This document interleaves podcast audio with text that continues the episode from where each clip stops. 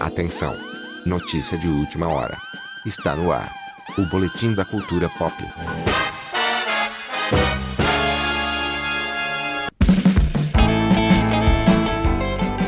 Mais pontual que relógio atrasado, esse é o seu boletim da cultura pop. Com os seguintes destaques de hoje: Barbie tem segunda maior abertura na história do Brasil. Warner pensa em adiar continuações de Duna e Aquaman. DC Studios anuncia animações de Watchmen e Crise nas Infinitas Terras. Por causa da greve dos atores, Disney leva personagens para o tapete vermelho de novo filme. Ainda sobre a Disney, Bob Iger pode vender a empresa para Apple?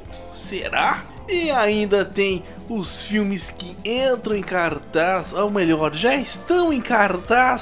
Sim, porque a gente chegou um pouquinho atrasado dessa vez, mas já estão lá. Vamos falar o que você pode assistir neste fim de semana. É agora no Boletim da Cultura Pop.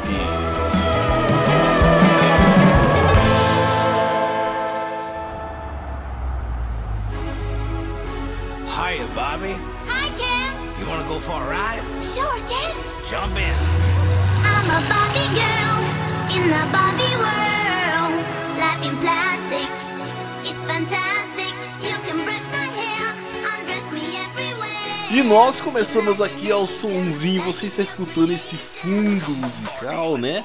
Que está bombando novamente. Todo mundo só fala dela nesse momento. Que é o que? Da boneca mais famosa do mundo que ganhou sua versão live action.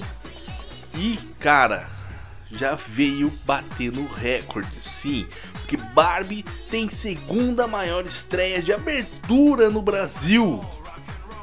Isso aqui informação direto dos nossos amigos do Omelette. O filme estrelado por Margot Robbie e Ryan Gosling estreou na última quinta-feira e já conquistou uma marca importante nos cinemas brasileiros. O longa teve a segunda maior abertura das bilheterias do país. De acordo com informações divulgadas pela Comscore ao jornal O Globo, somente quinta-feira Barbie arrecadou 22,9 milhões e foi assistido por mais de um milhão de pessoas. O longa da diretora Greta Gerwig fica atrás apenas de Vingadores Ultimato, que faturou 29 milhões e levou mais de 1 milhão e 600 mil pessoas aos cinemas no seu primeiro dia. O terceiro lugar da lista fica para outro filme de super-heróis, Homem-Aranha Sem Volta para Casa, de 2021, que fez 20,9 milhões em sua abertura e foi visto por 1 milhão e 80 mil pessoas. Considerando as pré-estreias dos dias anteriores, no entanto, o filme do Amigão da Vizinhança ficaria à frente com 36,5 milhões. Os rivais, valem notar, não tiveram pré-estreias pagas. A CoScore acompanha as bilheterias brasileiras desde 2002. Oh, I'm having so much fun. Well, Bobby, we're just getting started.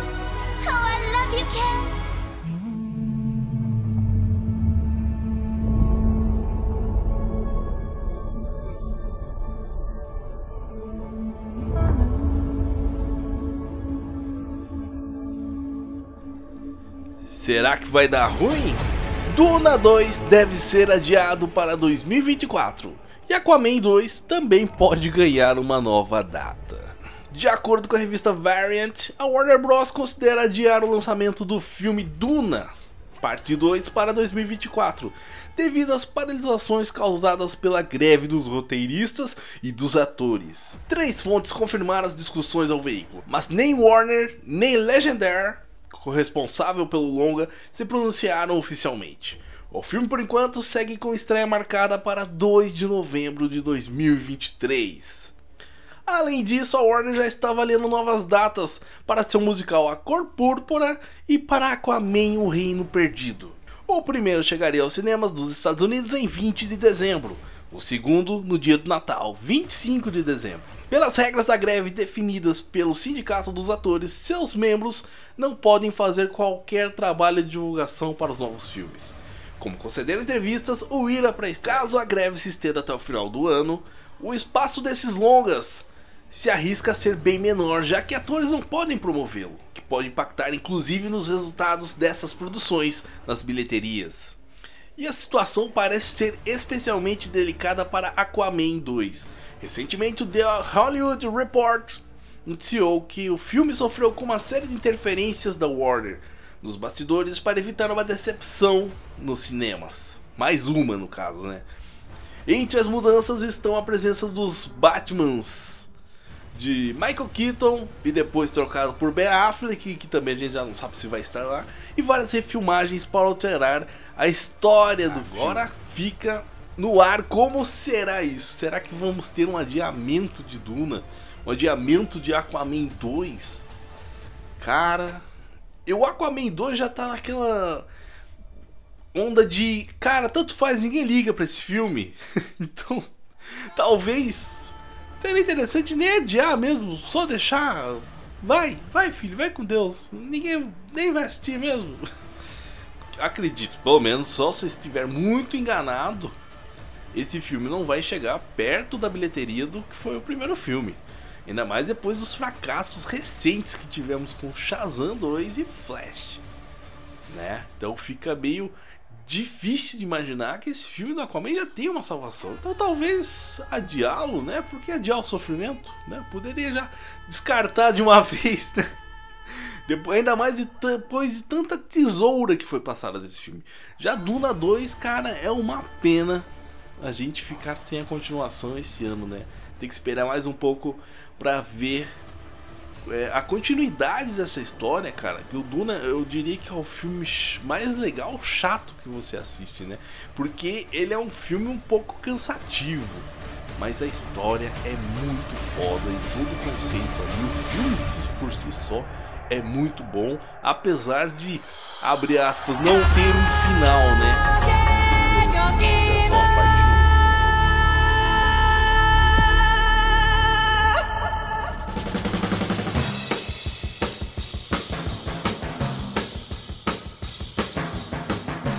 Falamos da greve, essa aqui é muito interessante. Com a greve dos atores, Disney leva personagens para o tapete vermelho de novo filme. Essa aqui veio diretamente do Nerdbug. Com a greve dos atores de Hollywood oficializada no último dia 13, os grandes estúdios começam a adaptar seus planos de marketing e de eventos. A Disney, por exemplo, convocou vários personagens de seus parques temáticos para a premiere de Mansão Mal Assombrada. No último sábado, personagens como Mickey, Minnie, Cruella, Rainha Má e outros apareceram no tapete vermelho de Mansão Mal Assombrada como convidados, de forma muito semelhante à que vemos nos parques da Disney.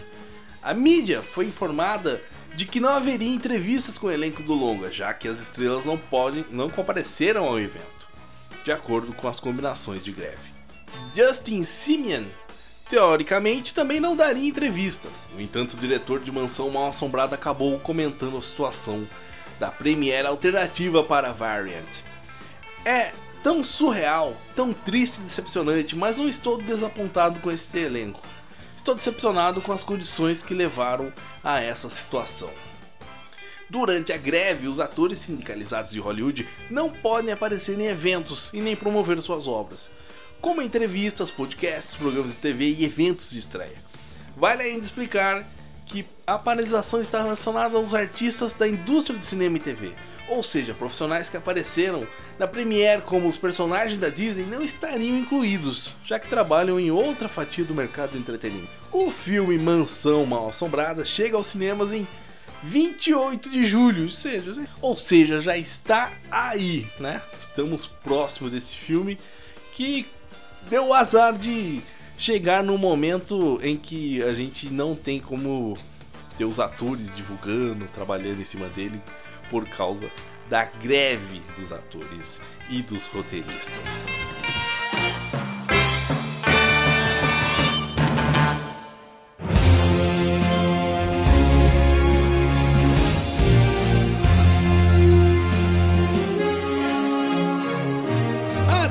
Studios anunciou dois novos filmes animados, baseados em HQs famosíssimas: Watchmen e Crise nas Infinitas Terras. O anúncio aconteceu durante a San Diego Comic Con 2023. A informação saiu primeiro em uma sessão de Justice League War World, que aconteceu no evento e mais tarde foi confirmada pelo perfil oficial da DC no Twitter. Até o momento não há mais detalhes, exceto uma previsão de estreia de 2024 para ambos os projetos. Watchmen é uma graphic novel icônica de Alan Moore e Dave Gibson, que traz uma visão cética sobre heróis e vigilantes em meio a tensões políticas da Guerra Fria. Mesmo contra a vontade de Moore, que se distanciou após inúmeras tensões com a editora, o quadrinho foi, já foi adaptado para os cinemas em 2009 pelo visionário Snygod Zack Snyder. Também ganhou a série de TV pela HBO.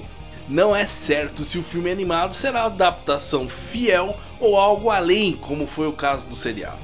Crise nas Infinitas Terras é um influente arco em 12 edições pela dupla Mark Wolfman e George Pérez.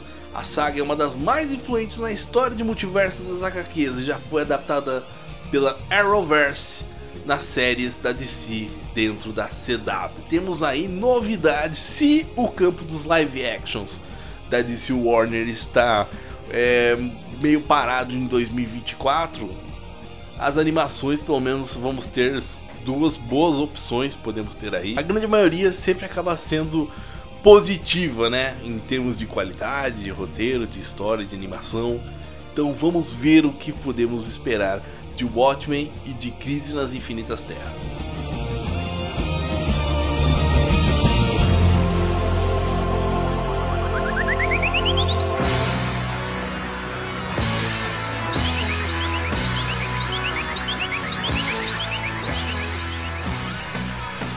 E essa história de a Apple comprando a Disney, será? Essa segundo informações da IGN. O pequeno grande mundo de Hollywood está fervendo nos últimos meses. E aparentemente, uma nova mudança no mundo do entretenimento pode estar a caminho. Bob Iger, CEO da Disney, pode colocar a empresa à venda. Após tornar a Disney a maior empresa do mundo do entretenimento, com as compras da Pixar, Marvel, Lucasfilmes e Fox, Iger planeja dar alguns passos para trás. Segundo Bloomberg, o CEO colocou um terço da companhia à venda ao declarar que ativos de TV não são essenciais, que inclui canais como ABC, FX e Freeform. Egger também declarou que a Disney procura um parceiro estratégico para a ESPN, mas não planeja vender o canal esportivo por agora. A Disney também planeja vender ou reestruturar o seu modelo de streaming e TV na Índia.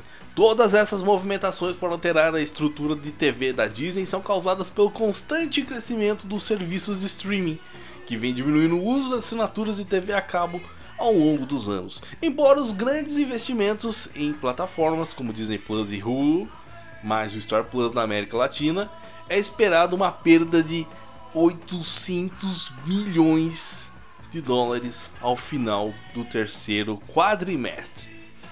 Agora entenda, a Apple interessada em comprar a Disney? Com uma placa de vendas na frente de diversos produtos da marca, inúmeras empresas se interessaram na compra. Uma dessas é a gigante do mercado de tecnologia, a Apple, que investe pesado no mercado de entretenimento com seu Apple TV Plus. A empresa da maçã planeja adquirir uma fatia da ESPN, mas a Disney insiste que não incluirá o conteúdo esportivo no pacote de canais de TV que está vendendo. Rumores há muitos circulam que Egger venderá toda a Disney para o Apple. É, quem sabe poderemos ter no futuro algo que seria a Disney por si só, depois de comprar tantos estúdios, tantos, é, tantas marcas, ela se tornou uma gigante, né? Já se tornou quase um monopólio. Se a Apple se junta com a Disney, cara, não, como, não tem como segurar, né? Você tá juntando duas potências, né? Duas marcas pesadíssimas.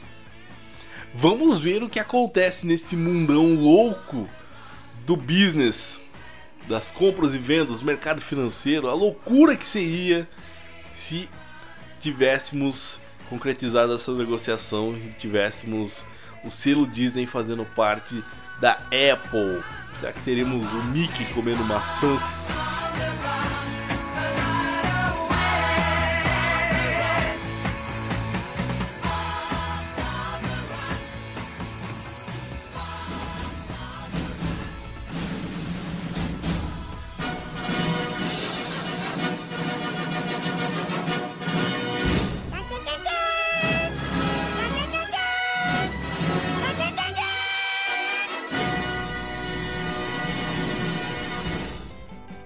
E fechamos esse episódio agora com o que está em cartaz nos cinemas mais próximos e também nos mais distantes de você.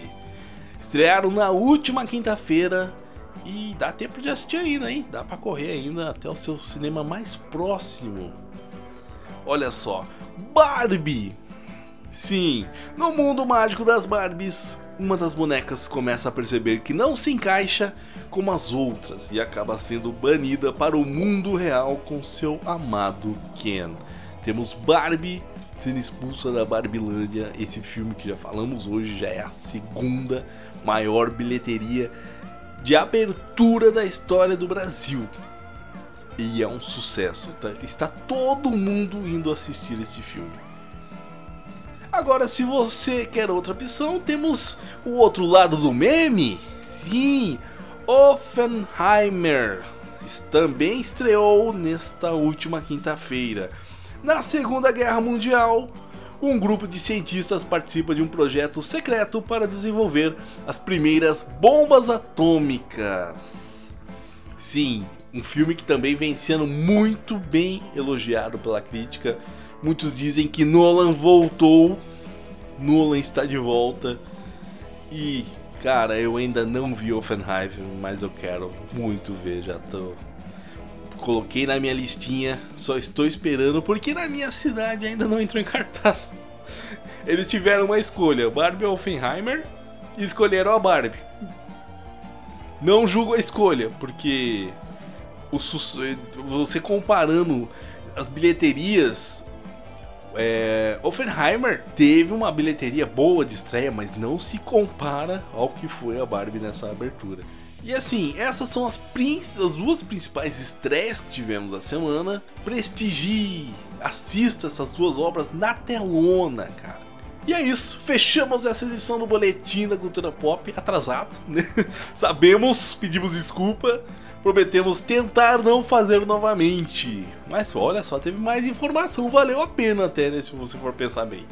E é isso, siga, acompanhe Cultura Limitada nas redes sociais, arroba Cultura Limitada. E também agora tem site. Você pode acompanhar, conhecer um pouquinho mais sobre o podcast e sobre o conteúdinho que a gente coloca lá. Tem um conteúdinho maneiro que você pode dar uma olhadinha. É só acessar culturalimitada.com.br. Tem tudo lá. Belezinha? Então valeu, até semana que vem. Para encerrar, eu te digo tchau.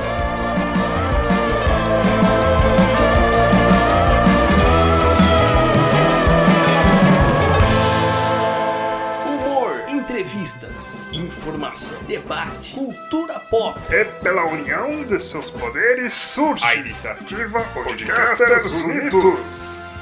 Você ainda não ouviu falar da iniciativa Podcasters Unidos? Não? Que mundo você tá vivendo, hein? Essa iniciativa reúne os podcasts undergrounds, aqueles que apesar de não estar no mainstream, tem muita qualidade em conteúdo e opinião. Certeza que tem um que é a sua cara. Você vai curtir.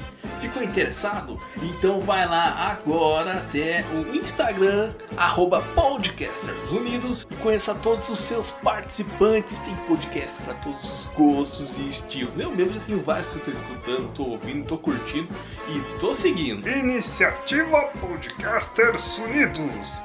Siga, ouça, curta e compartilhe sem dó. Vai, Unidos!